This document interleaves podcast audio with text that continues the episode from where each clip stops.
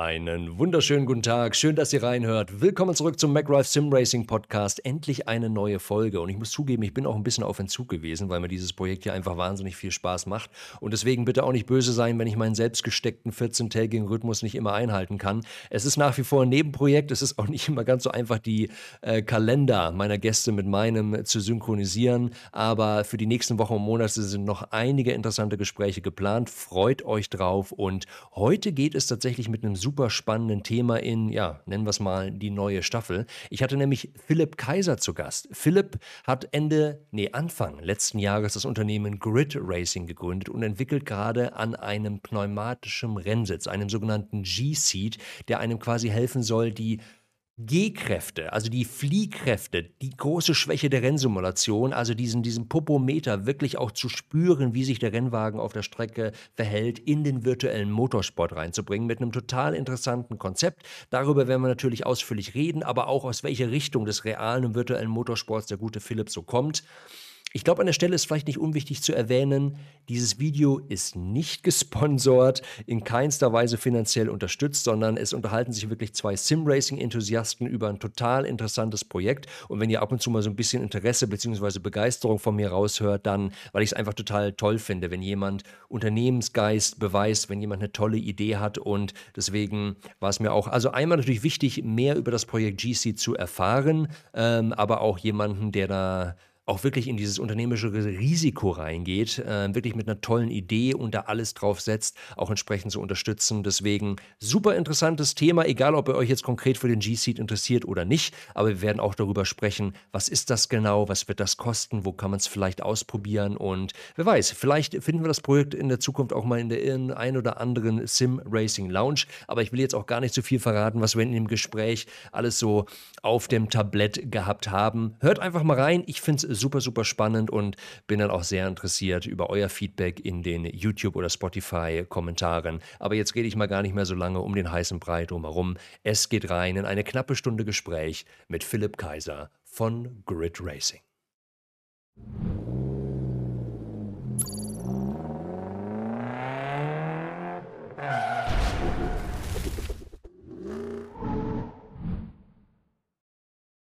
Hallo Philipp, schön, dass du da bist. Grüß dich.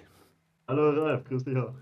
Philipp, wir haben uns heute oder wir nehmen uns heute eine knappe Stunde Zeit, um über ein total spannendes Thema zu reden, nämlich ähm, Grid Racing, das Unternehmen, was du vor einiger Zeit gegründet hast und ein total interessantes Produkt, den, den G-Seed. Aber vielleicht kannst du mal für alle, äh, die dich noch nicht kennen oder irgendwo kennengelernt haben, ein bisschen erzählen, wer bist du, was machst du ähm, und dann, dann steigen wir auch in die Themen ein bisschen tiefer ein.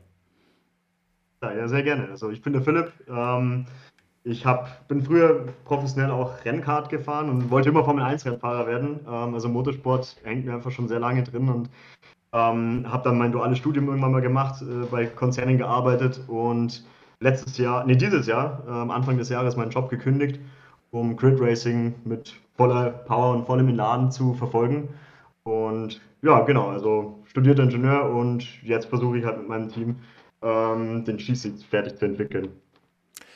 Das ist nämlich super interessant und ich sage das immer mal wieder bei den Folgen. Ich ähm, informiere mich über meine Gäste immer nur sehr, sehr grob. Also ich gucke mal kurz, jetzt insbesondere was Grid Racing jetzt auch betrifft, welche Social Media Kanäle hast du und so weiter, um so einen groben Überblick und äh, so einen groben roten Faden eben auch mal zu bekommen, über was wir heute reden können, aber versuche dann auch nicht, nicht tiefer einzusteigen. Deswegen eine der, man kann schon fast sagen, Standardfragen, die ich immer auf dem Zettel stehen habe, ist so ein bisschen, wie denn die persönlichen Beziehungen zum Motorsport oder, oder zum, zum Simracing allgemein sind, dass man auch ein bisschen Gefühl dafür dafür hat, wie tief steckst du in der Materie drin. Aber dann höre ich schon, du warst Rennkartfahrer. Das ist ja super, super spannend. Und das ist ja, ich sag mal, das ist ja so der klassische Einstieg eigentlich in den Motorsport, ne?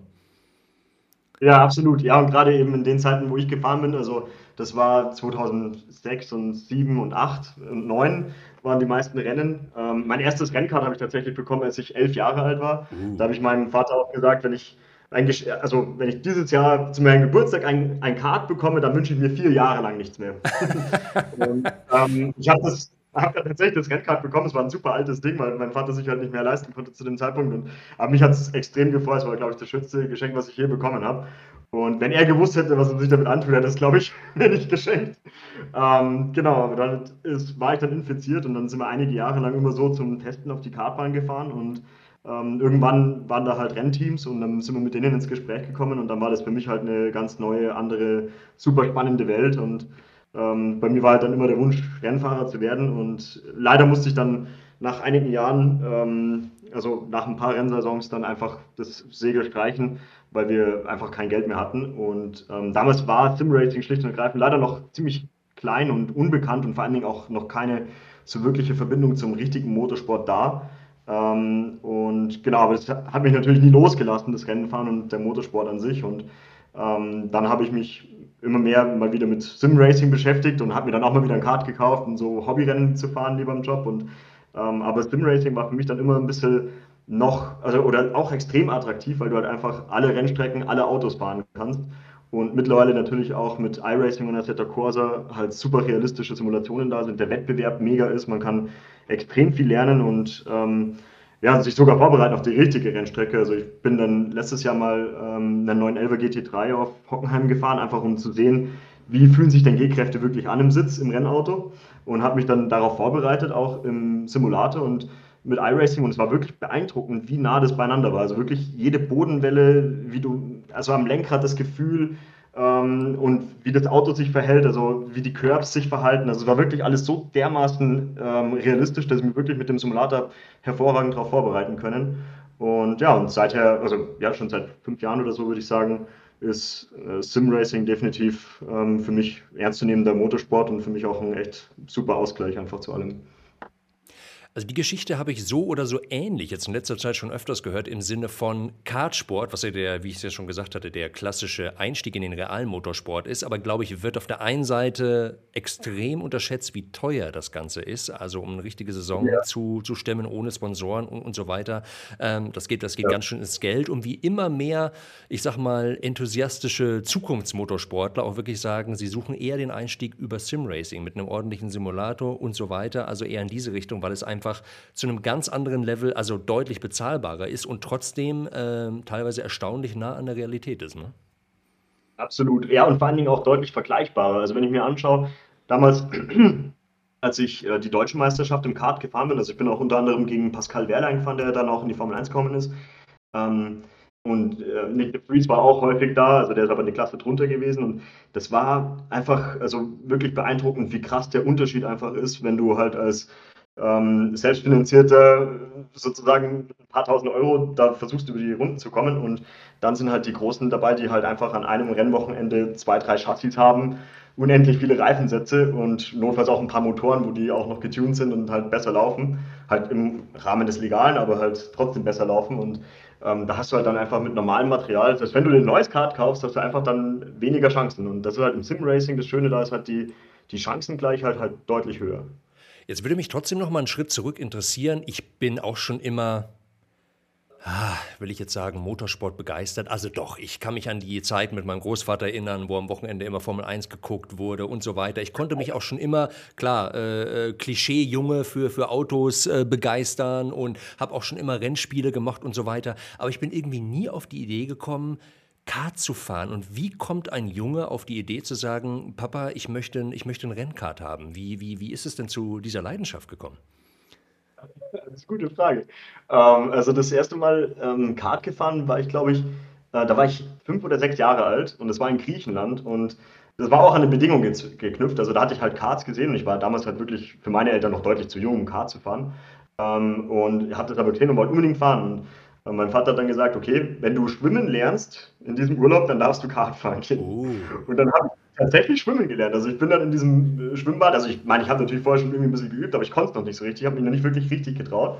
Aber das war für mich dann auf jeden Fall Motivation genug und dann, dann durfte ich tatsächlich das erste Mal Leihkart fahren und da war es passiert. Also dann war ich infiziert mit dem Motorsportvirus und den, den, der lässt dann ja auch nicht mehr los. Also zumindest habe ich noch nie von jemandem gehört, der Motorsport mal geil fand und dann nicht mehr. Also das ist einmal drin. Mein Vater, der ist selber nicht aus dem Motorsport, der ist aber halt ein Autoliebhaber, sage ich mal, und schraubt auch viel an eigenen Autos. Ähm, da war vielleicht so grundsätzlich mal ein bisschen klar die Nähe zum, zum Automobil und zum, zum fahrenden Gerät, sage ich jetzt mal, ähm, vielleicht ein bisschen gegeben dadurch. Ne?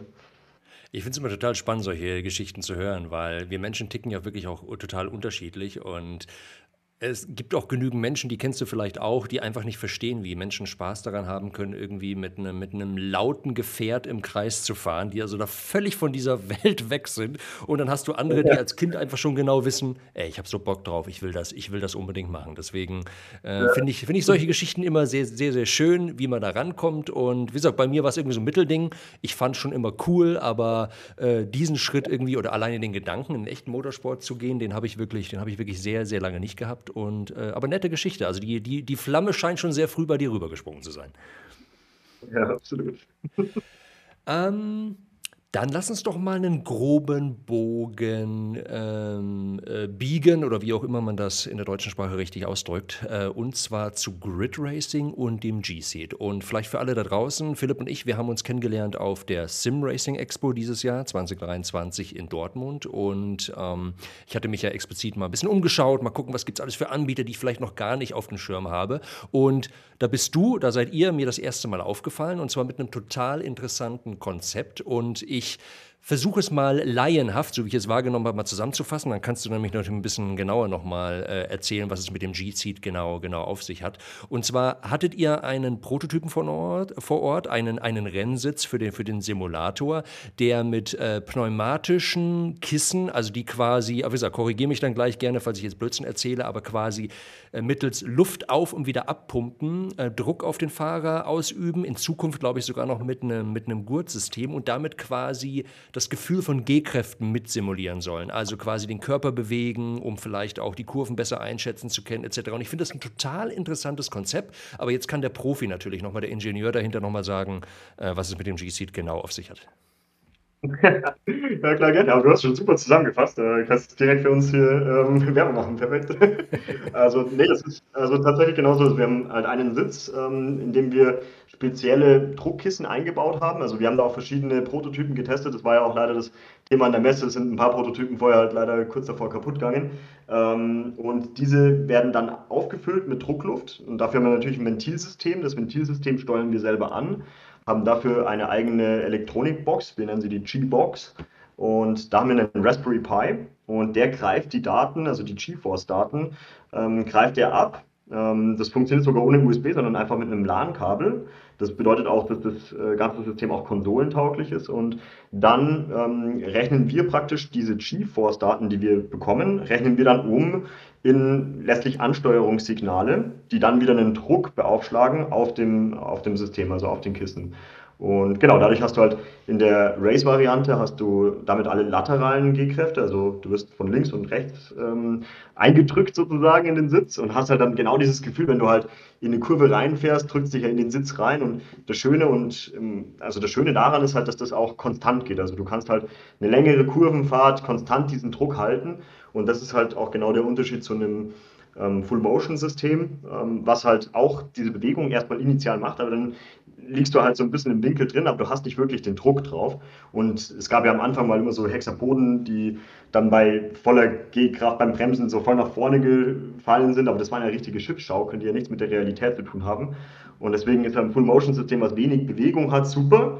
Ähm, aber es, also kann dir halt super viele Signale geben, das ist ganz klar. Bodenwellen, Curbs und initiale Bewegungsmomente, aber die konstante Kurvenfahrt, ähm, die Kräfte, die dann auf dich wirken, das passiert halt über den Skiseat, indem er dich in den Sitz reindrückt.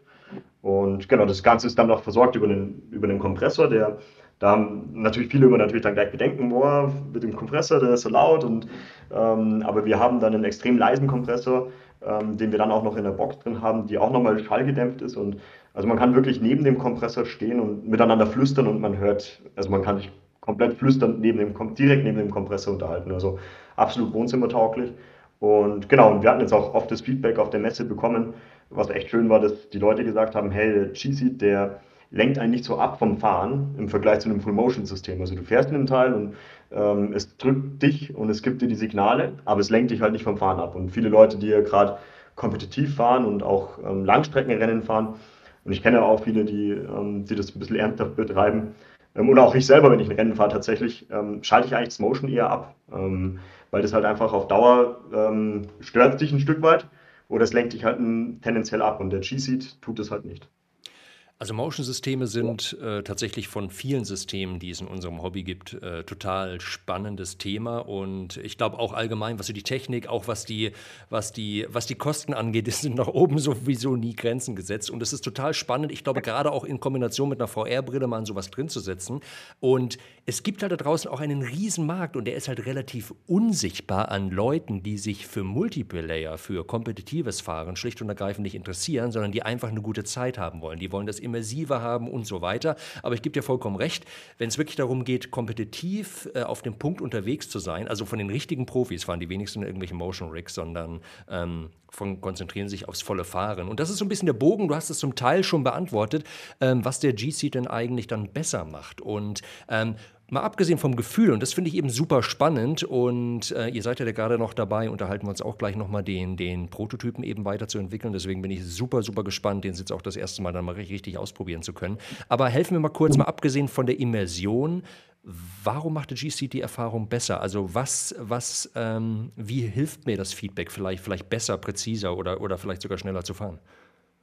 Ja, also ganz ursprünglich war eigentlich mein Gedanke und ist es nach wie vor auch. Also der, ähm, die Leute, die am meisten wahrscheinlich Interesse haben werden, und das zeigt sich jetzt auch so ein bisschen, was ich höre, ähm, sind natürlich auch Personen, die ähm, nach mehr Immersion äh, streben im, im Simulator.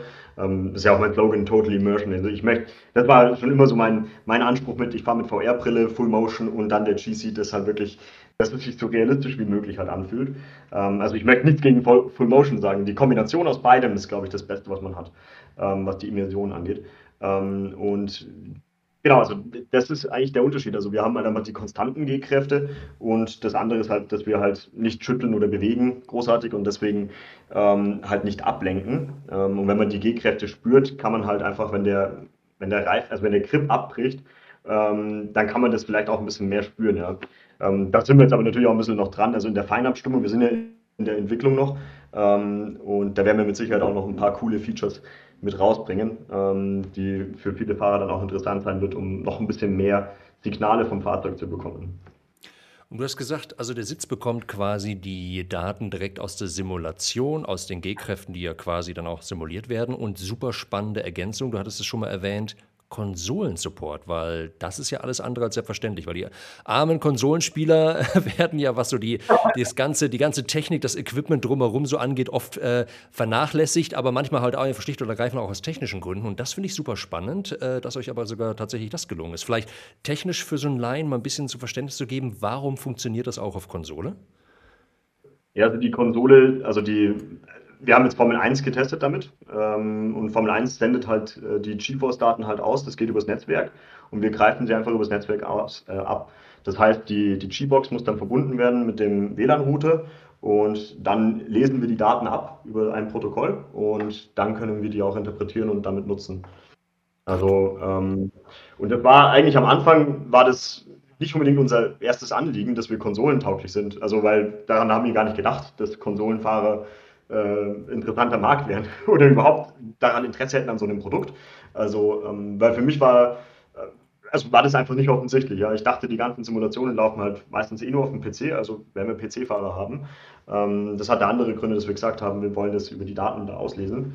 Ähm, und ja, und jetzt haben wir auf der Messe halt schon öfters mal gehört, dass äh, Leute auch gerne auf der Konsole mehr Immersion haben möchten. Und da scheint es ja wohl wirklich ganz wenig Anbieter zu geben auf dem Markt ähm, die das tatsächlich supporten. Also auch gerade bei Full Motion gibt es wohl irgendwie nur einen Anbieter, habe ich gehört. Ich habe es gar nicht selber nachrecherchiert jetzt, aber ähm, von dem her ist das, glaube ich, ein ne-, nettes Feature, was wir halt einfach noch zusätzlich haben. Mehr oder weniger ein bisschen durch, durch Zufall, also war gar nicht so wirklich geplant oder gewollt. Ähm, aber nehmen wir natürlich jetzt gerne mit, wenn das, ähm, wenn das Leuten hilft, die auf der Suche nach sowas sind.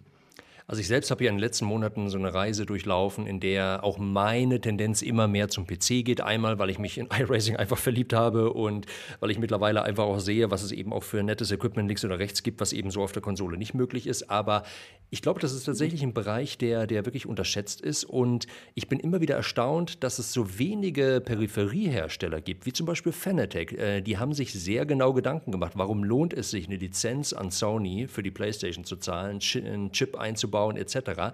Weil es ist ein riesengroßer Markt. Leute, die relativ günstig an ein System rankommen können. Ich meine, Konsole ist einfach vom Preis-Leistungs-Verhältnis halt einfach ein super interessantes System und halt auch ein sehr charmanter Einstieg auch in diesen Sim-Racing-Bereich. Auch ich bin zu dem ganzen Thema äh, Rennsimulation über die Konsole tatsächlich hinbekommen und habe dann immer mehr Lust auf den PC-Bereich bekommen. Aber klar, auf dem PC tummeln sich natürlich die ganz großen Enthusiasten, die auch wirklich ihr, ihren Keller zum Raumschiff ausbauen. Ähm, aber da ist wirklich ein Riesenmarkt an Leuten, die haben da Bock drauf und die möchten es aber halt auch so bequem wie möglich haben. Die möchten nicht den großen Gaming-PC mit drei Bildschirmen. Und wenn es dann natürlich was gibt, wo sie sagen, hey, ACC auf der PlayStation funktioniert mittlerweile auch hervorragend, wenn sie dann so einen Support kriegen, also ich glaube, dass das voll interessant ist und dass es sogar richtig gewertschätzt wird, wenn man mal sieht, ey, komm, guck mal, es gibt auch mal richtig cooles Zeug, was ich auf der Xbox oder PlayStation verwenden kann.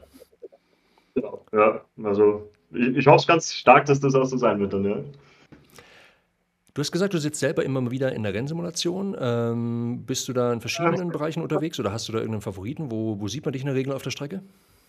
Ähm, ja, also da muss ich sagen, also das hat dieses Jahr leider massiv gelitten. Ähm, da ich meinen Job gekündigt habe und danach einen, einen sehr schweren Motocross-Unfall hatte, bin ich dann auch noch ein paar Monate ausgefallen, weil ich den Rücken gebrochen hatte und beide Arme und noch ein bisschen mehr. Und ähm, naja, auf jeden Fall bin ich deswegen dieses Jahr tatsächlich ganz wenig zum Fahren gekommen. Aber letztes Jahr und das Jahr davor, ähm, oder ja generell seit 2018 habe ich, glaube ich, angefangen mit iRacing zu fahren. Also iRacing ist so eigentlich meine Lieblingssimulation, einfach weil die ähm, weil der Wettbewerbsgedanke halt da einfach so, so stark und gut ist. Aber ähm, ich persönlich bin leider viel zu selten am Fahren. Also ähm, das ist jetzt gerade, vor allen Dingen muss ich auch echt sagen, wenn den ganzen Tag an dem Simulator, also ich arbeite in meinem Makerspace, wo ich den Simulator stehen habe und wo ich davor sitze und meinen Schreibtisch habe und du siehst den Simulator, der jetzt die ganze Zeit in meinem Rücken, ja, und ich würde also gerne lieber häufiger fahren, aber aktuell lässt er einfach meine Zeit tatsächlich ähm, nur ganz selten zu. Und das bin ich letztes Wochenende tatsächlich das erste Mal wieder ein Online-Rennen gefahren, aber das war jetzt schon das erste Mal seit,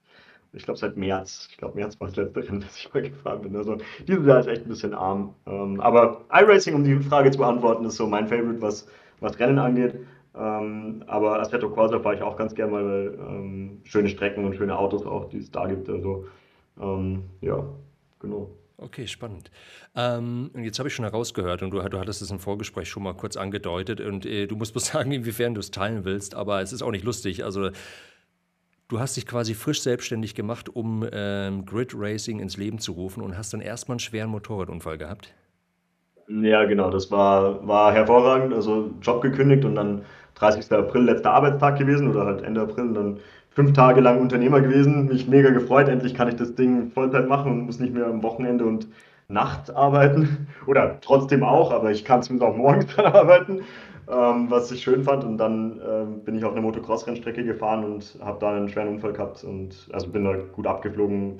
War letzte Fahrt am Tag, am Abend, ich sage das so zu meinem Spätzle, soll ich das Glück nochmal herausfordern? Und also ja, fahr halt nochmal eine Runde. War nicht mal mein Moped und, und bin gefahren und dann auf, war halt im, beim, beim Flughafen München äh, die Motocross-Strecke und da eine hohe Steilkurve und da dann ja, sehr weit durch die Luft geflogen. Also kann mich auch nicht mehr wirklich erinnern, was genau passiert ist, kann ich gar nicht sagen.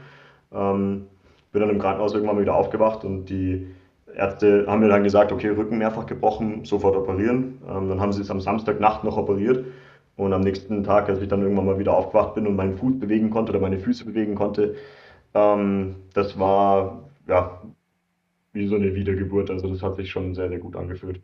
Ähm, da wieder, da lernt man das Leben schon noch auf eine andere Weise schätzen.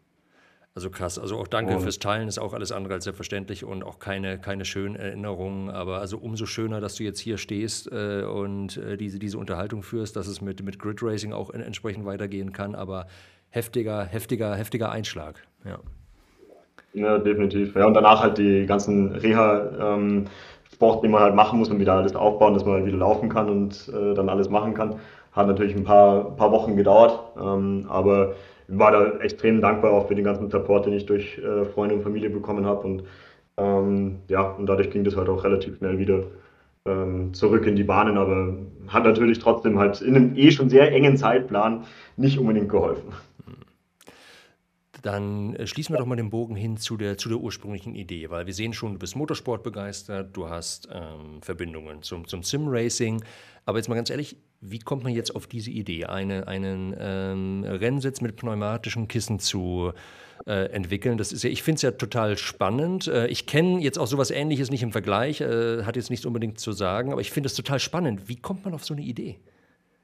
Ja, also ich wollte ursprünglich gar nicht unbedingt den Sitz als Main-Fokus äh, entwickeln. Für mich war eigentlich mein Plan, und das würde ich gerne immer noch machen, ähm, wenn sich die Situation ein bisschen anpasst, dann werde ich das vielleicht auch machen noch. In Ingolstadt wollte ich eine, eine Racing Lounge aufmachen. Ah. Also wir sind digitale Kartbahn, wo halt viele Simulatoren zusammenstehen. Das mittlerweile ist das ja relativ bekannt, aber das, die Idee hatte ich vor ja, drei Jahren mittlerweile oder zweieinhalb oder sowas. Und dann hatte ich mir viele Immobilien angeschaut, Businessplan mit der Bank, Kreditgespräche geführt und alles. Und war dann auch schon kurz davor, meinen Job zu kündigen. Ähm, das war so, und, und damals war auch schon die Idee, okay, wenn ich die, die Lounge mache, ähm, wie setze ich mich denn ab von anderen Lounges? Weil ich wusste dann schon, okay, da kommen, da sind ein paar und es werden noch mehr kommen. Und da war die Idee, okay, um meine Simulatoren speziell zu machen, möchte ich in meinen Simulatoren vielleicht irgendwie G-Kräfte darstellen. Mhm. Ähm, also mache ich vielleicht mal irgendwie so eine Art G-Seed. Ähm, und da habe ich dann damals viel geschaut und am Markt nicht wirklich was Tolles gefunden. Also dachte ich, okay, dann entwickle ich selber was, ähm, aber parallel zur Lounge. Und dann war der Ukraine-Krieg und die Immobilie ist abgesprungen, die Zinsen sind durch die Decke gegangen, dann war alles unsicher bezüglich Gas- und Strompreisen und ähm, ob die Leute überhaupt sowas dann machen werden in der Zeit. Und habe ich das erstmal ad acta gelegt und gesagt, okay, gut, ähm, das wird es jetzt wohl eher erstmal nicht, weil die Verschuldung, die ich mit so einer Lounge äh, eingegangen wäre, das Risiko war mir dann einfach doch ein bisschen zu heiß. Ähm, das wäre ja viele hunderte tausend Euro gewesen. Und dann habe ich mich halt auf den G-Seed fokussiert und das war genau so ähm, ja, Mitte, Mitte 22, glaube ich. Ähm, Anfang Mitte 22 dann angefangen, äh, den G-Seed ähm, zu entwickeln und dann ähm, nach einem Team gesucht, weil ich zum Beispiel habe jetzt kein, äh, keine Skills in, in der Software. Ähm, deswegen bin ich ganz froh, dass ich einen äh, Philipp gefunden habe und den, den Leon, äh, die mich da beide ganz gut unterstützen. Ähm, und genau, da haben wir dann immer weiterentwickelt und ähm, ja, und jetzt sind wir da halt voll in der Prototypen-Finalisierungsphase, sage ich jetzt mal. Also ich finde es ja immer total spannend und auch respektabel, wenn Menschen diesen, diesen Schritt in die, in die Selbstständigkeit gehen. Also ich kann diese, diese Motivation gut nachvollziehen, aber es ist schon, ist natürlich auch ein starker Schritt zu sagen, so ich gebe das äh, vielleicht relativ sichere, was ich vorher hatte. Also wenn ich aus einem Angestelltenverhältnis eben rauskomme, gehe in diese Unsicherheit. Also da muss man ja auch wirklich sehr überzeugt von der Idee sein und deswegen, ich finde es, äh, höre dann solch, solche Geschichten einfach immer auch so, so total interessiert. Ähm, und finde es einfach immer toll, wenn Menschen einfach auch dieses, was es ja am Ende doch ist, ein Risiko ist, dann auch wirklich eingehen, weil sie, weil sie einfach an eine Idee glauben. Und ähm, das mit dieser Racing Lounge, das finde ich sehr, finde ich sehr sympathisch, denn witzigerweise jetzt auch durch dieses Podcast-Projekt habe ich jetzt auch schon die eine oder andere Lounge in Deutschland kennengelernt, aber kenne bei mir in der mhm. Gegend eben sowas auch gar nicht. Und wenn man doch dann sieht, dass Sim-Racing, auch wenn jetzt vielleicht dieser riesen, ich sag mal, ich nenne es jetzt mal Corona-Boom jetzt ein bisschen, ein bisschen abgeflacht ist, trotzdem nach wie vor ein wachsender Markt ist, finde ich das super, super spannend. Und dadurch, dass es ja auch wirklich so ein extrem regionales Thema ist, ist da auch bestimmt noch Potenzial für das eine oder andere, die sich auch gar nicht unbedingt gegenseitig kannibalisieren. Weil ich sag mal, wenn ich jetzt in wenn ich jetzt in München wohne, fahre ich jetzt vielleicht nicht unbedingt nach Ingolstadt in eine Racing Lounge. Also ich glaube, dass man da schon die Gegend ganz gut, ganz gut abdecken kann. Ne? Ich denke auch, ja, definitiv. Also es kommt jetzt auch ein bisschen darauf an, natürlich, wie gut man als Racing Lounge ist. Also ich habe ja auch viele Racing Lounges besucht, ähm, verschiedene Anbieter, die es da gibt. Und ähm, da scheinen wohl auch viele Leute sehr weit gefahren zu sein, aber natürlich, äh, die haben es wahrscheinlich auch lieber, wenn sie es halt direkt vor der Haustür haben. Ähm, insofern, ja, wäre das definitiv nach wie vor noch äh, ein sehr schöner Gedanke, eine eigene Racing Lounge zu haben. Ja, mal schauen, was so die, die Zukunft bringt, was nächstes Jahr bringt und das Jahr danach. Total spannend.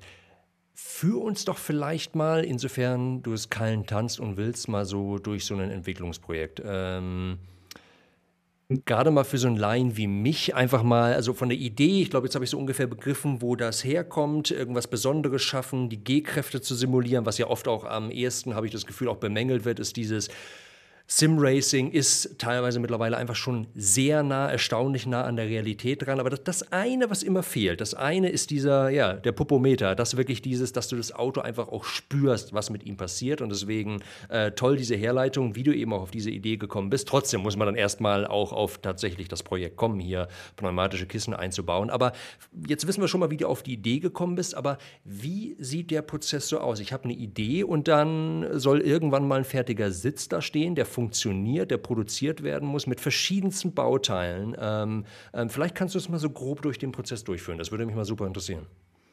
Mhm, ja, klar. Also am Anfang ist natürlich dann erstmal die Idee, okay, ähm, wie kann man das grundsätzlich machen? Also welche Konzeptmöglichkeiten gibt es? Und ähm, da haben wir am Anfang verschiedene äh, Alternativen halt angeschaut, ob man das jetzt mechanisch löst, dass sich halt, also, dass sich halt was bewegt tatsächlich mit einem Elektromotor.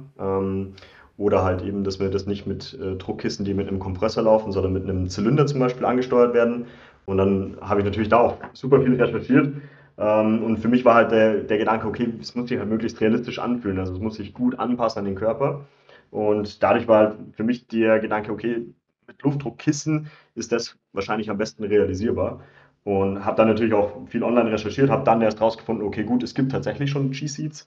Ähm, von einem wusste ich, aber der hat dermaßen schlecht ausgesehen, um es mal so diplomatisch wie möglich äh, zu formulieren. Und ähm, man kann die halt leider auch fast nirgendwo testfahren. Also ähm, ich habe dann auch einen Hersteller letztlich, nachdem ich gesagt habe, okay, dieses Luftkistenkonzept wird wahrscheinlich das Beste sein. Da waren auch viel Do-it-yourself-Gruppen, ähm, die ja auch mit G-Seeds auch ein bisschen ähm, basteln.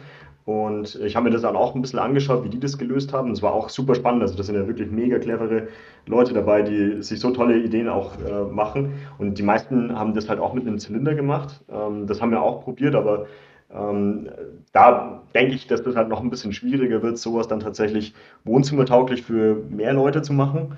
Ähm, und genau, dann haben wir uns das halt, also das ist auch über dieselbe Gruppe, die die SFX 100 äh, Aktuatoren machen. Also das hatte ich ja auch an meinem, oder habe ich an meinem Simulator dran, die, die Aktuatoren, die das Movement äh, darstellen. Das ist halt eine, eine super Plattform eigentlich, weil ähm, dadurch hast du halt ein bisschen also ein Full-Motion-Simulator, den du halt selber zusammengebaut hast. Also ich habe die Aktuatoren alle selber zusammengebaut, 3D-Druckteile und so weiter und so fort, aber alles nach Anleitung.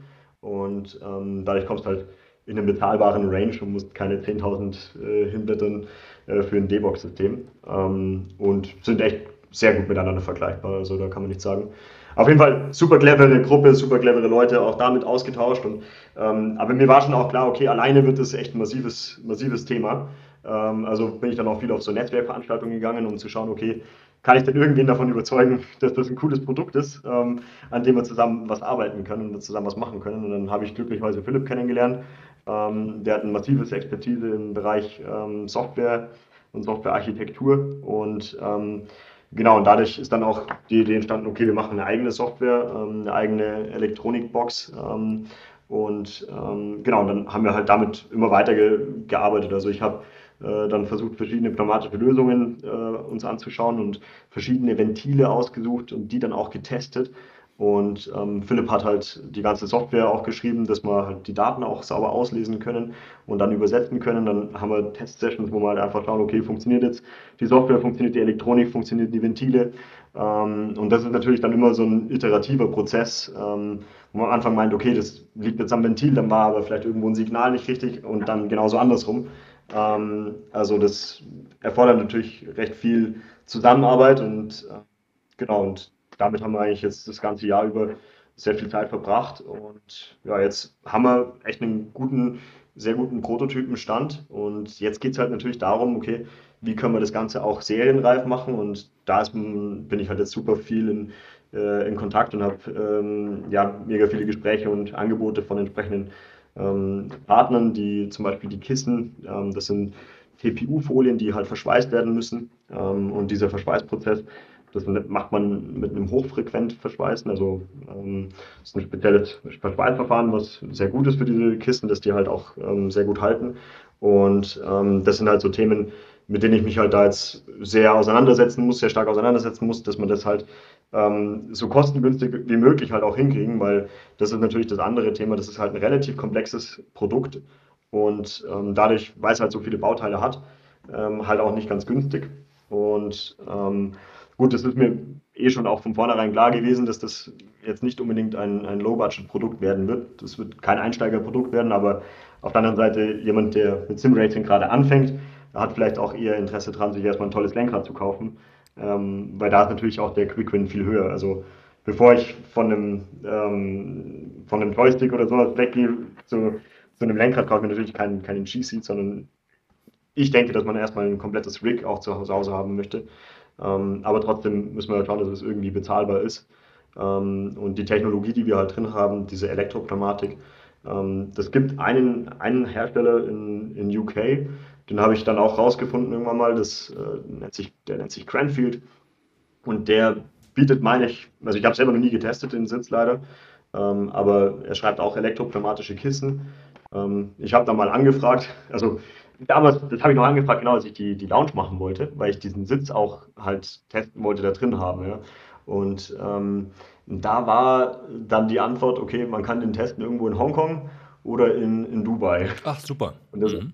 Genau, halt direkt um die Ecke und ähm, das Ding kostet halt irgendwie 30.000 Pfund. Und das war mir dann leider das Geld leider doch nicht wert. Und äh, dann dachte ich, okay, aber die gleiche Technologie, das müsste doch eigentlich auch günstiger gehen. Ja. Und ähm, von dem her schauen wir halt, dass wir jetzt mit den Komponenten so gut hinkommen, dass wir da echt einen tollen Effekt bekommen für die Fahrer. Und aber trotzdem halt auch bezahlbar ist, zumindest für die Leute, die halt eh ja, entsprechend Geld schon investiert haben in ihr Simrig, aber halt keine 100.000, sondern halt ja, irgendwas, was irgendwo bezahlbar ist. Habt ihr, insofern du es eben schon teilen kannst, ich weiß, ihr seid ja auch noch in einem relativ frühen Entwicklungsstadium, aber ungefähr so eine Region, wo ihr sagt, da wollt ihr euch gerne preislich hinentwickeln, dass man mal so ein grobes Bauchgefühl hat, in welchem Bereich sich das entwickelt. Und ich meine, hier hören genügend Enthusiasten zu, die genau wissen, also gerade bei so einer komplexen Technik, das kostet, das kriegt man eben nicht für ein paar hundert Euro, aber dass man mal so ein bisschen die Richtung erspüren kann? Ja, genau. Also wir haben ja jetzt auch schon unsere ähm, Crowdfunding-Kampagne gestartet ähm, und haben da jetzt auch schon die ersten Unterstützer gewonnen, was, was mich sehr freut.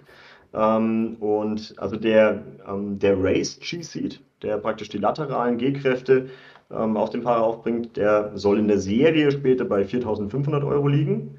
Aber man kann ihn halt jetzt über die Crowdfunding-Kampagne, wenn man da jetzt ein Ultra Early Bird Ticket löst, dann bekommt man ihn für 1000 Euro günstiger. Also dann hat man nur noch 3500 Euro ähm, zu zahlen und ähm, dann haben wir noch die ähm, Ultra-Variante, ähm, die halt auch noch, noch longitudinale, longitudinale G-Kräfte darstellt, dass wir halt mit einem, mit einem G-Belt noch arbeiten, der einen reinzieht in den Sitz, wenn man auf die Bremse, auf die, auf die Bremse geht und von hinten auch noch ein Druckkissen kommen soll, wenn man beschleunigt, sodass man wirklich in alle vier Richtungen auch entsprechend gedrückt wird. Und ähm, genau, da kann man jetzt auch, wir haben da so eine Exclusive Pre-Order Version, dann kann man die für 5400 Euro vorbestellen. Ähm, und ansonsten würden wir die auch aktuell als äh, Kit anbieten. Und wenn wir, wenn es da Interesse gäbe, auch noch mehr für diesen, äh, für die Ultra-Variante, sage ich jetzt mal, ähm, dann können wir die auch als komplettes, als komplettes System anbieten und da wird es dann ähm, 6.900 Euro kosten in der Serie. Also das sind die, die Zielpreise. Ähm, für diejenigen, die in der Crowdfunding-Kampagne das fanden, das wird definitiv dann auch der Preis sein, für die sie es kriegen, auch wenn wir dann am Ende des Tages draufzahlen müssen, falls es wirklich blöd läuft. Ähm, das ist so. Aber ähm, später, wenn wir halt in der Serie sind, hoffe ich mal, dass wir die Preise auch tatsächlich dann halten können.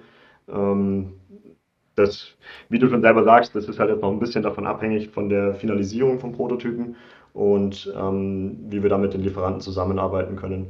Weil das Thema ist natürlich auch, es ist halt ein massiv nischiger Markt und deswegen sind die Stückzahlen halt auch wirklich sehr gering und ähm, deswegen kann man das halt jetzt nicht vergleichen ähm, mit anderer Technologie, die vielleicht vergleichbar komplex ist, aber halt hunderttausendfach, millionenfach äh, produziert und hergestellt wird. Das ist ja alles hier ähm, eigentlich im Endeffekt Unikatarbeit und soll auch komplett in Deutschland gefertigt werden, also zumindest die Endmontage komplett in Deutschland gemacht werden. Und ähm, insofern ja, ist das der, sind das so die Preisregionen, in denen wir uns befinden werden. Also ich finde es auch mal super spannend, über solche Bereiche äh, zu sprechen, auch wenn die meisten, die da draußen äh, zuhören, sich wahrscheinlich auch denken, okay, das äh, kann und das will ich vielleicht auch nie für einen, für einen Rennsimulator-Sitz ausgeben. Aber ich finde mal super, da ganz offen drüber zu sprechen, dass es nicht darum geht, einfach nur Kohle zu verdienen, sondern wie du gerade sagst, das sind Kleinstzahlen, das sind keine Massenproduktionen, da ist viel manuelle Handarbeit da und es ist auch wirklich ganz bewusst, weil es wahrscheinlich auch nie das Riesenmassenprodukt werden kann, auch wirklich für einen, für einen, für einen Spitzenmarkt gemacht. Äh, aber durch meine Gespräche, die ich mittlerweile ja auch schon Podcast geführt habe, habe ich eben auch schon gehört, es gibt dafür dafür, auch wenn es sich in einer ganz eigenen Bubble bewegt, aber es gibt dafür einen super interessanten Markt. Also gerade auch ich sag mal, äh, äh, Herren im gehobenen Alter, die Kinder sind aus dem Haus, man hat plötzlich ein Zimmer übrig, in dem man sich einen Simulator einbauen kann und äh, wie gesagt, dadurch, dass, dass die Kinder weg sind, ähm, äh, hat man ein paar Euro übrig und das sind dann oft auch die, die ich vorhin erwähnt hatte, die dann auch gar nicht so kompetitiv unterwegs sind, sondern die einfach dann Leidenschaft haben, dieses Immersive haben wollen und, äh, und dann kann sowas auch tatsächlich funktionieren. Aber ähm, genau, die meisten von uns werden sich sowas nie zu Hause reinstellen und ähm, aber dass man auch ein bisschen Gefühl dafür bekommt, gerade wenn es um alle mögliche Hardware geht, wo man teilweise auch wirklich sehr kritische äh, ähm, Austausch dann auch wirklich hört und, und sieht, meine Güte, wie viel Geld wollen die wieder dafür haben. Aber es ist jetzt auch nicht so, dass da jetzt irgendwie ein paar hundert Prozent Marge drauf ist. Also das ist ja wirklich, ähm, die Dinger kosten ja auch ein bisschen was. Ne? Ganz genau. Und gerade eben so Ventile sind halt relativ teuer ähm, wenn sie schnell genug sein sollen und genügend Durchfluss haben sollen und verlässlich genug sein sollen, weil das ist ja das nächste Thema, die ganzen Komponenten. Man kann die natürlich, man kann schauen, okay, was kostet so ein Elektropneumatikventil und man findet bei Amazon Ventile für 10, 20, 30, 40 Euro. Aber die Dinger halten halt nicht lang, sind von niederer Qualität irgendwo aus China und ähm, noch dazu ähm, haben sie halt nicht die Performance, die wir brauchen. Also insofern da sind halt einige Komponenten drin, die halt ja in kleinen Stückzahlen nur nach viel Recherche und Anfragen dann überhaupt erstmal zugänglich sind. Und ähm, genau, also insofern, ja, mir wäre es auch ein Ticken lieber, weil ich weiß ganz genau, dass wenn wir günstiger sein könnten, ähm, würden wir halt natürlich einen viel größeren Markt auch ansprechen. Und das ist auch schon noch mein Ziel, dass wir da vielleicht auch hinkommen mit ähm, Weiterentwicklungen, vielleicht auch, wenn wir ein bisschen mehr Stückzahl machen. Ähm, aber das am Anfang ist das, glaube ich, halt einfach, ähm, oder meinem Kenntnisstand nach aktuell halt nicht, nicht viel besser machbar. Wie viele Ventile braucht denn so ein Sitz? Weil ich meine, das ist ja nicht mit einem Ventil getan, ne? so, so ungefähr. In welche Richtung gehen wir denn da? Ja, also es kommt jetzt darauf an, welcher Sitz es natürlich ist. Ähm, wenn es jetzt einer ist, der nur die lateralen G-Kräfte darstellt, also der Race, dann haben wir zwei Kreise. Und die zwei Kreise werden dann mit jeweils zwei 2-2 Ventilen angesteuert. Also ein Ventil praktisch, was den Kreis ähm, aufmacht und eins, was es zulässt. Mhm. Ähm, das ist der aktuelle Stand. Ähm, was wir jetzt gerade eben auch noch anschauen, ist noch eine Ejektor-Variante, ähm, wo praktisch die Luft auch noch abgepumpt wird, aktiv über einen äh, Vakuum-Ejektor, der dann auch nochmal mit einem Ventil vorgesteuert werden muss, ähm, um einfach nochmal die Performance, was das Ablassen der Luft angeht, ähm, auch nochmal weiter zu verbessern. Also das sind so zwei Themen, die wir uns jetzt auch noch anschauen. genau. Aber im äh, Groben muss man sagen, pro, pro, pro Steuerkreis, ähm, wenn das die Ventile letztlich auch können, von der Performance her, wie wir das uns vorstellen, mit den richtigen Anschlüssen auch an den Kissen, ähm, haben wir pro Kreis ähm, dann praktisch ein Einlassventil und ein Auslassventil. Genau, ich frage auch, weil ich eigentlich was ganz anderes hinaus will, nämlich ähm, dieses Thema Zuverlässigkeit, was du angesprochen hast. Also gerade so ein, so ein komplexes System mit den ganzen Kissen, die verbaut werden und so weiter. Jetzt ist ein Sitz auch was, was man nicht mal eben, wenn man eine Reklamation hat, in die Post steckt und wieder zurückschickt. Das heißt, das ist für euch natürlich auch ein ganz wichtiger Punkt. Das Zeug muss funktionieren und halt, dass es immer Ausfälle gibt, das kann man nicht nie hundertprozentig verhindern, aber das ist ja für euch auch wirklich, das wäre ja existenzgefährdend, wenn ständig irgendwie ein Ventil oder irgendwas kaputt gehen würde. Das heißt, man kann sich gar nicht erlauben, auf billige Bestandteile zurückzugreifen. Ne?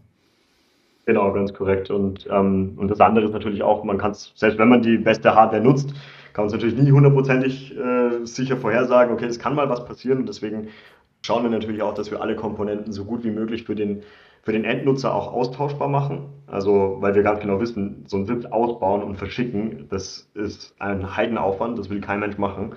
Und ähm, da ist meine Hoffnung natürlich auch, dass die Leute dann dies kaufen, ähm, dann auch die Fähigkeiten haben, eventuell vielleicht eine Komponente zu tauschen, wenn wir herausfinden können, welche es ist.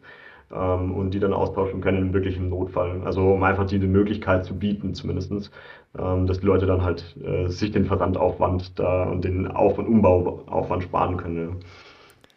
Wo sind denn jetzt gerade in eurer Entwicklung so die größten Herausforderungen? Also, man, das ist jetzt ein Prozess, der geht jetzt schon über ein Jahr und ich denke, das ist also gerade in der Entwicklung von so einem neuen Produkt eigentlich auch relativ wenig. Aber was, was sind gerade so die Stolpersteine, wo ihr sagt, ähm, da seid ihr gerade noch dran, da seid ihr gerade noch am Tüfteln? Ja, also vor allem, wenn man betrachtet, dass wir das ja alle nebenberuflich gemacht haben und ich halt jetzt zwar Vollzeit mache, aber ähm, von dem her ist ein Jahr ist tatsächlich war meins nie und vor allem, ich persönlich bin auch immer jemand, der gerne gestern schon was fertig gehabt hätte und nicht erst in ein paar Tagen oder gar Wochen, Monaten. Ähm, aber das dauert halt manchmal ein bisschen länger, wenn man irgendwelche Tests macht und dann nochmal noch mal neu revidieren und sich nochmal neu überlegen muss. Was man jetzt tut. Und die größte Herausforderung ist jetzt eigentlich, ähm, das eine Serien, also das alles Serien fertig zu kriegen. Wir müssen auch noch eine Zertifizierung machen, eine CE-Zertifizierung, eine Selbstzertifizierung, wo wir sagen können, okay, ähm, wir also erklären unsere eigene Konformität gegenüber den Regularien. Und das müssen wir jetzt als nächstes machen natürlich. Ähm, sobald der Prototyp halt hundertprozentig passt, wir müssen da noch ein paar Ventile äh, gegeneinander austesten, ähm, noch ein paar Kistenkonzepte testen wir aktuell noch. Ähm, und genau, ansonsten äh, die Elektronik möchten wir noch ein eigenes PCB machen, ähm, also ein eigenes Platinenboard und ähm, genau, also das sind noch die Themen, die jetzt noch anstehen werden. Und ähm, genau, das sind jetzt die nächsten paar Wochen und Monate damit auf jeden Fall noch, noch sehr gut gefüllt. Und dann ist der Plan, dass wir in Q2 nächsten Jahres ähm, die ersten Seriensitze ausliefern können. Ah, super. Na, da ist jetzt tatsächlich ein überschaubarer Zeithorizont. Ne? Ja, genau. Also das sind die allerersten über die Crowdfunding-Kampagne, ähm, die dann mit Top Prio gebaut werden und wo wir halt dann ja, uns da voll reinhängen müssen, dass die dann auch passen. Und genau. Das, das ist der Plan. Das wäre jetzt auch genau meine Frage nochmal gewesen, wie weit denn die Entwicklung ist, weil auf der Messe, korrigiere mich, hattet ihr ähm, ja noch nicht alle Kissen eingebaut, sondern ich erinnere mich, links und rechts am Oberschenkel war jeweils ein Kissen und hinten bin ich mir jetzt nicht ganz sicher. Genau, also es war praktisch an den Oberschenkeln und an der, an der Seite, also praktisch eine Hüfte-Rippe in dem mhm. Bereich war eins. Ähm, aber das waren halt genau die, die Kisten, die wir deswegen verwenden mussten, leider, weil die Kisten, die ich gerne verwendet hätte, die äh, sehr aufwendigen, teuren Prototypenprozess gefertigt wurden von dem Partner. Die ähm, sind auch noch rechtzeitig gekommen, leider, aber hatten dann äh, noch einen Fehler drin, leider. Und die davor sind uns halt zwei, drei Tage vor der Messe oder ich weiß nicht mehr, ja, knapp eine Woche vor der Messe sind uns halt die äh, anderen Kisten eingerissen. Ähm, das war aber leider auch mein, mein persönlicher Fehler. Ich habe da was äh, beim Schneiden falsch gemacht. Und ähm, ja, aber das sind so Learnings, die man halt da mitnimmt. Und jetzt ähm, bekommen wir äh, neue Kisten, die deutlich besser sind von der Ansteuerung her und auch vom Durchfluss. Und mit denen hoffen wir, dass wir da dann auf einem finalen Stand sind, was die Kisten angeht. Aber das Schöne war ja eigentlich, dass wir sogar mit den Kisten, die wir eingebaut haben, die praktisch unsere davor Prototypenkisten waren, ähm, dass wir damit schon so ein massiv positives Feedback bekommen haben. Ähm, klar, also ein paar Leute haben eine leichte Latenz auch gemerkt, aber ähm, das Feedback in der Summe war extrem, extrem positiv und ähm, das gibt uns natürlich auch super Aufwind, äh, wo wir wissen, okay, die Leute finden es geil und wollen sowas haben.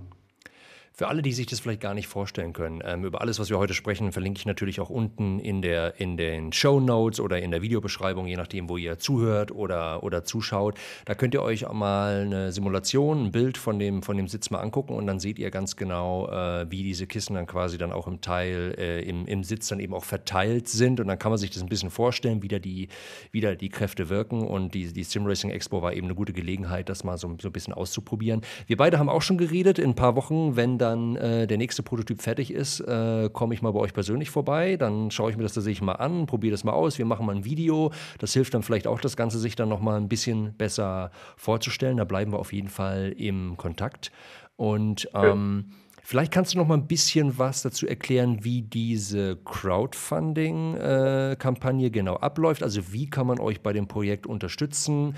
Genau, die Benefits hast du schon genannt. Äh, ist mal ein günstiger Einstiegspreis. Ähm, wie muss man sich so eine Crowdfunding-Kampagne vorstellen? Genau, also das ist, ähm, das ist praktisch die Idee, um eine Vorbestellung sozusagen hinzubekommen, ähm, auf eine ehrliche und transparente Art und Weise mit einem ähm, unabhängigen Dritten, in dem Fall Startnext. Das ist eine deutsche Crowdfunding-Plattform auch. Also die meisten Leute, wenn sie Crowdfunding hören, denken sie ja direkt an Kickstarter. Ähm, ich habe mit aus vorherigen Gründungserfahrungen auch ähm, mit Kickstarter jetzt nicht so die besten Erfahrungen gemacht aus der Backer-Sicht. Also Backer sind die Leute, die halt so ein Projekt unterstützen und da in Vorleistungen gehen. Ähm, und Kickstarter hat da manchmal ein bisschen einen zwielichtigen Ruf, sage ich mal, oder manche Projekte sind da ein bisschen schwieriger abgelaufen und Startnext ist halt ein super sympathisches Projekt, ähm, super sympathische deutsche ähm, Crowdfunding-Plattform. Und ähm, das Schöne ist halt, da kann man sehen, okay, man äh, kann jetzt eine Vorbestellung machen, bekommt einen super Rabatt und gleichzeitig auch das Produkt als erstes und halt auch von uns den bestmöglichen Support. Ähm, und genau, das sind eigentlich so die Vorteile, wenn man über die Crowdfunding-Kampagne geht. Und das Schöne ist halt, es ist auch nicht risikoreich, also weil du gibst das Geld nicht mir direkt, sondern es geht direkt an die Plattform und die Plattform zahlt es erst aus an uns, wenn wir ähm, das gesamte Geld eingesammelt haben, was wir brauchen als, als Mindestziel. Ähm, und da habe ich jetzt 15.000 Euro festgelegt. Ähm, das ist halt das, um die Entwicklung fertigzustellen und auch die Zertifizierungen hinzubekommen. Weil bisher ist halt, und das ist halt auch gerade mein Thema, warum ich das auch mit der Crowdfunding-Kampagne jetzt machen muss, ähm, beziehungsweise wir, weil äh, aktuell läuft es halt alles über mich, äh, was das Finanzielle angeht. Ähm, das heißt, ich finanziere halt alles aus meiner eigenen Hosentasche und die ist demnächst leer. Und deswegen ähm, muss ich das halt äh, über eine Crowdfunding-Kampagne machen, weil anders ähm, ja, wird das Projekt halt ansonsten äh, über kurz oder lang sterben. Und ähm, genau, deswegen wenn wir Vorbestellungen bekommen, dann können wir das Geld halt eben nutzen, um die Materialien zu kaufen, die Prototypen fertig zu entwickeln und die Zertifizierung zu machen und dann halt die ersten ähm, Sitze auszuliefern. Also ich finde dieses, ja. dieses ähm ja, ich hätte jetzt auch fast wie gesagt Kickstarter-System, aber genau Kickstarter, die Plattform hat das halt damals auch bekannt gemacht. Vielleicht für alle, die vielleicht noch nicht so genau wissen, was das ist. Äh, oder äh, der ganze VR-Boom quasi wurde damals auch äh, über diese Plattform oder über so eine Plattform eben angestoßen. Das erste Oculus Rift Headset wurde quasi genau auch über so eine Kickstarter-Kampagne finanziert und hat dann im Endeffekt die ganze Industrie dann in, ins Rollen gebracht, dass wir heute überhaupt dann so viele VR-Brillen äh, äh, überhaupt zur, zur Verfügung haben. Also das ist super interessant, um eben auch kleineren Unternehmen Unternehmen, die sonst vielleicht, also entweder an keine Geldgeber kommen würden, keine Bank finden, die das finanzieren, oder eben auch sich ganz bewusst auch ähm, unabhängig davon machen wollen. Und eben nicht, dass irgendwie nochmal ein großer Konzern dahinter steht, sondern sagen quasi, die Fans selber finanzieren das mit. Also deswegen finde ich das super, super spannend. Aber auch gut, dass du es nochmal beantwortet hast, dass eben auch die Plattform quasi das Risiko abfängt, dass wenn irgendwas schiefgehen sollte, dann immer wieder auch an sein, an sein Geld reinkommt. Ne? Genau, genau, das ist das Wichtige, was ich denke, weil am Anfang war meine Idee, dass ich eine Homepage baue und dann jeder halt vorbestellen kann und dann halt ähm, das Geld auf unser Konto direkt überweist. Ähm, und dachte ich, ja, super, das ist ein toller, toller Test, ob das funktioniert und dann können wir mit dem Geld auch arbeiten, aber ähm, war natürlich ein Schmarrn, weil da vertraut halt keiner einem No-Name. Ähm, einer No-Name-Firma mit nicht existentem Produkt eine Vorbestellung und dann ist das Geld halt irgendwo und dauert halt ewig. Und über die Crowdfunding-Kampagne ist das halt einfach transparent und für alle nachvollziehbar und halt der, der Usus, um neue Produkte und kleine Unternehmen da auf den Markt bringen zu können überhaupt. Und genau, und ich Bankkredit, genau wie du das ansprichst, das ist ein Thema, was ich gerne vermeiden ähm, wollte und würde. Und ähm, eine andere Möglichkeit wäre natürlich, äh, über Business Angels und Investoren zu gehen. Und da bin ich auch tatsächlich aktiv auf der Suche. Also, falls zusätzlich äh, zufällig jemand zuhören sollte, gerne bei mir melden. Ansonsten ähm, bin ich da ja gerade aktiv auf der Suche, auch weil das wäre natürlich eine hervorragende Sache, wenn jemand vom ähm, Markt auch eine Ahnung hat und uns da unterstützen möchte und äh, das toll findet, das Produkt, dann wäre das eine, eine super Möglichkeit, ähm, die ich auch gerne eingehen würde. Ja. Also ich finde es mega spannend, das alles zu hören. Und auch vielen Dank, dass du das alles so, so transparent teilst. Ich werde die Geschichte auf jeden Fall weiter, weiter verfolgen und bin auch dann sehr gespannt dann auf die, auf die nächsten Prototypen, auf die nächsten Entwicklungsstufen. Du hattest schon mal ein bisschen über die Simracing Expo gesprochen, ähm, aber ich höre so heraus, das war eine, war eine für euch eine super interessante Testveranstaltung, wie das einfach auch tatsächlich bei den, bei den Simracern ankommt. Ne? Oh ja, absolut. Also ich bin ja schon seit einigen Jahren regelmäßig auf der Sim Expo und äh, schaue mir das immer wieder an.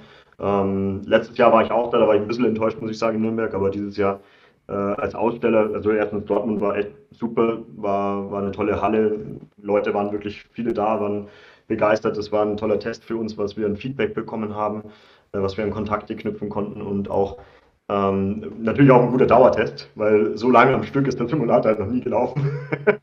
Also ist natürlich auch ein bisschen risky zu sagen, okay, gut, der erste Dauertest wird die Messe, aber ähm, konnte man nicht anders machen. Es war alles so ähm, eng gestrickt und ähm, also war es halt jetzt so und hat alles super funktioniert. Also insofern ähm, sind wir da echt sehr, sehr happy. Und das ist vielleicht auch noch ein anderes Thema, was natürlich auch in der Entwicklung noch jetzt mit ansteht, dann Anfang nächsten Jahres, ist halt dann die Dauertests, sobald das ja, Konzept genau. und oder das Design alles fertig ist ähm, muss das Ding natürlich auf Herz und Nieren geprüft werden, ähm, dass das halt, wie du sagst, äh, bei den Leuten halt da auch zu keinen Ausfällen und alles, äh, zu keinen Ausfällen kommt und alles hervorragend funktioniert. Aber das war das auf jeden Fall für uns schon mal super. Auf der Messe sind ja wirklich auch verschiedenste Personen damit gefahren, äh, in verschiedensten Dimensionen und äh, in verschiedensten ähm, Leveln, sage ich mal, wie sie mit dem Simulator gefahren sind. Und es hat alles abgedeckt und es hat alles funktioniert. Also insofern war das für uns halt echt eine, ein super Test einfach auch und ja, fand ich das Feedback und die Gespräche mit den Leuten war, war wirklich toll. Also ich finde das Projekt ähm, super, super spannend, ähm, gerade weil es auch eine ähm, total interessante Alternative ist eben zu einem, zu einem großen Motion-System. Das heißt, ich kann mir das auch bildlich so vorstellen, jetzt steht mein Simulator hier unten im Keller, das heißt, das stört keinen. Aber wenn man eben so einen Simulator irgendwo im Raum stehen hat und dann hier nicht vielleicht hier mit riesen Hydraulikanlagen hier solch ein komplettes Motion-Rig irgendwo reinzustellen, aber so ein Sitz, das fällt eigentlich gar nicht weiter auf. Und deswegen... Ähm, ja, also ich bin mega gespannt. Ich wünsche dir und deinen Kollegen da wirklich ganz, ganz viel, viel Erfolg. Und ich werde es einfach aus wirklich aus persönlichem Interesse nach wie vor miterfolgen, äh, mitverfolgen. Ähm, ich glaube, wir haben jetzt einiges über den Sitz gehört, über euer Projekt, wie es jetzt weitergeht. Angepeilt wird der Februar nächsten Jahres. Gibt es sonst noch irgendwelche Next Steps, irgendwelche Pläne, äh, die du vielleicht teilen willst, wie es jetzt in den nächsten Wochen und Monaten weitergeht, wie man, wo man, wo man euch erreichen kann, wo man mehr Informationen bekommt und so weiter, dass diejenigen, die sagen, Mensch, das hört sich doch spannend an, sich vielleicht noch ein bisschen mehr Informationen versorgen können? Mhm, ja, klar, gerne. Also die Crowdfunding-Kampagne, die geht jetzt äh, noch ein paar Tage, also bis Ende November. Ähm, eventuell, weil ich gerade auch schaue, dass ich mit ähm, Partnern arbeite, die vielleicht in ihre Simulatoren dann unseren Sitz reinbauen wollen, werde ich es vielleicht auch nochmal verlängern, wenn das funktioniert. Ähm, also wenn das mit denen funktioniert, das geht theoretisch, dass man die Kampagne ein bisschen verlängern kann, aber sie ist dann auf jeden Fall spätestens äh, in der zweiten Dezemberwoche wird dann einfach finito sein. Ähm, das heißt, das ist die Zeit, in der die Leute profitieren können und in der wir schauen können, okay, dass wir es hinbekommen äh, mit der Kampagne. Dann wäre das hervorragend, dass wir da finanziert sind. Ähm, und dann ist natürlich der nächste Step ähm, eben die, also die Finalisierung vom, vom Design und dann geht es in die Zertifizierung rein. Ähm, gleichzeitig bin ich auch auf der Suche, ähm, ich baue auch das Team auf, ähm, weil ich meine zwei Unterstützer, sage ich mal, die machen das ja auch nebenberuflich und ähm, ich bin auch sehr offen dafür und sehr gerne hätte ich noch jemanden mit dem Team, der auch wirklich ähm, Vollzeit mit dran arbeitet. Also wenn da jemand sich berufen fühlt, das Projekt cool findet und sich vielleicht vorstellen könnte, mit mir zusammenzuarbeiten, auch das sehr gerne sich bei mir melden einfach. Ähm, bei mir Probefahren oder bei uns Probefahren im Makerspace geht auch. Ähm, da einfach bei mir melden ähm, über Instagram, Facebook, E-Mail. Äh, ich nehme mal an, das wirst du auch noch verlinken. Ähm, genau. Aber ansonsten, glaube ich, findet man es ähm, Genau, also da kann man sich das anschauen und dann auch sehr gerne eben vorbeikommen. Ich werde auch ähm, demnächst mehr so Probefahrten auch noch anbieten. Man kann auch tatsächlich, wenn man intensiver fahren möchte, auch in der Crowdfunding-Kampagne eine Stunde Fahrt buchen. Ähm, das hilft uns auch natürlich. Das ist natürlich jetzt nicht der riesen Geldbetrag, aber es ist natürlich super für jeden zum Fahren. Ähm, das ist wie in der, in der Lounge, aber in der Stunde wäre es halt auch mit Vollbetreuung. Also wir stehen dann auch mit dabei und wenn jetzt jemand zum Beispiel noch nicht viel gefahren ist, äh, waren jetzt letztens auch welche da, ähm, die das echt toll fanden, wenn man jemanden wie uns dabei hat, die halt einfach ein paar Fahrtipps geben können und sagen können, hier und da ähm, so und so fahren ähm, oder auch nicht. Man kann natürlich auch ganz alleine fahren oder mit Spitzeln kommen und einfach äh, den Simulator dann ähm, für, eine gewisse Zeit dann für sich genießen. Ähm, mit Full Motion, mit G-Seat und äh, der ganzen Peripherie, wie sie auf der Messe stand. Ähm, genau, also die Möglichkeiten gäbe es alle, auf uns zuzugehen. Philipp, Vielen Dank. Und ähm, das war wirklich ein super interessantes Gespräch. Äh, auch wirklich mal ein Thema, was wir hier auch im Podcast tatsächlich noch gar nicht gehabt haben. Und ähm, äh, der eine oder andere, beim einen oder anderen hat es sicherlich Interesse geweckt. Insbesondere, wenn man so bedenkt, ich meine, es war ja nicht mal es war ja die äh, Simracing-Fans, die auf der Simracing Expo haben, waren ja trotzdem nur die Spitze des Eisbergs. Das heißt, viele haben von dir, von euch sicherlich noch gar nichts gehört und deswegen ist es auch immer mal schön, für ein bisschen Aufmerksamkeit zu sorgen. Auch was es da draußen noch für, für, für, spannende Sachen gibt. Wie gesagt, wir bleiben auf jeden Fall im Kontakt. Äh, deswegen äh, zum G-Seed wird es dann bestimmt auch mal noch mal das ein oder andere auf meinen kan Kanälen geben. Und ähm, ich finde es cool. Ich finde es echt äh, super, super, super spannend. Und Philipp, vielen Dank, dass du dir die Zeit genommen hast. Super. Vielen Dank, Ralf, dass du mit mir gesprochen hast und auch für deine Zeit. Vielen Dank. Und das war es, das Gespräch mit Philipp Kaiser. Ich bin sehr gespannt über eure Meinung in den YouTube und in den Spotify-Kommentaren. Wie interessant findet ihr das Produkt? Wie interessant fandet ihr auch das Gespräch mit Philipp tatsächlich?